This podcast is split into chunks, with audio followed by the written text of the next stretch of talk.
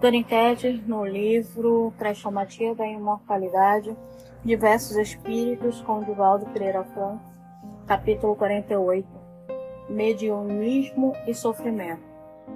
Consideremos o campo mental atormentado por problemas mediúnicos, abençoada cruz que devemos conduzir aos cimos da libertação por ele resgatando velhos tributos negativos que conduzimos do pretérito todo quantos mergulham na carne trazem, de épocas recuadas, pesados débitos que se manifestam como um malogro, carreando para a intimidade da vida limitações e angústia, caracterizando-se por desequilíbrio da emoção.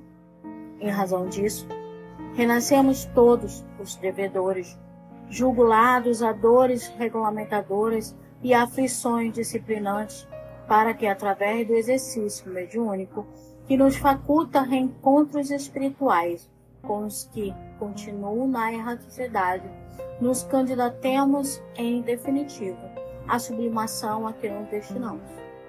Nesse contato com os espíritos sofredores desencarnados, espíritos sofredores em libertação, que somos todos nós, a filtrar e mediúnica está na razão direta das chagas que o médium conduz consigo de existências pregressas. E são por elas que o médium se levanta para a renovação, sofrendo e amando, em constante exercício do bem operante. No entanto, diante do fenômeno incipiente e ainda transitório, muitas vozes se levantam para verberar contra o animismo, com uma indissocracia vigorosa, como se o animista fosse o responsável consciente pela deficiência de filtragem psíquica de que se faz intermediário. Todavia, na manifestação anímica mesma, encontramos excelentes ensejos para auxiliar o médium que sofre, esclarecendo e iluminando com a palavra evangelizante e doutrinária de que tem necessidade. Sendo, pois, o médium espírito em tormento, é natural que se lhe permitam equívocos e enganos, aflições e fraquezas que a ele mesmo compete corrigir. Manipulado como se encontra por forças indômitas do passado, que nele estruge em incessante clima de luta libertadora.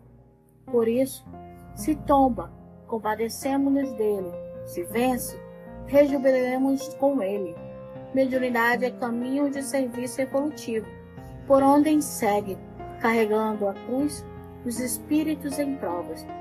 Se não nos cabe confundir fenômeno anímico de procedência íntima do médium, mesmo com fenômeno mediúnico de origem espiritual, daqueles que transpuseram a porta do túmulo, não devemos também perseguir o animismo afligindo o animista, como se o doente e não a doença merecesse nosso combate acirrado. Amparemos desse modo nossos companheiros do sacerdócio mediúnico, sem lhes exigir, além das próprias possibilidades, compreendendo que a caridade começa inicialmente entre aqueles que a exercitam em relação aos outros.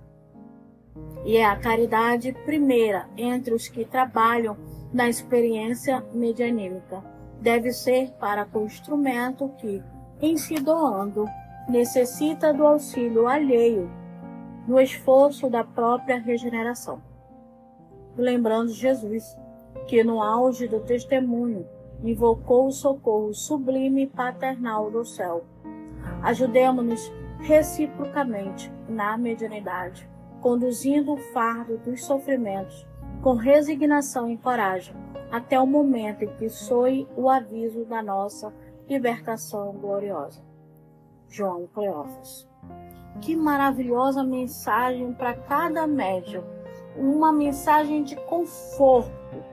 Você pode errar, mas estamos aqui a lhe amparar.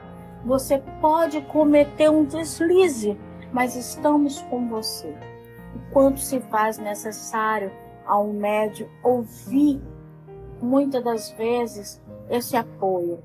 O João Cleófas, de maneira sublime, vem trazer esse conforto para muitos de nós. Então vamos lá? Até o próximo capítulo.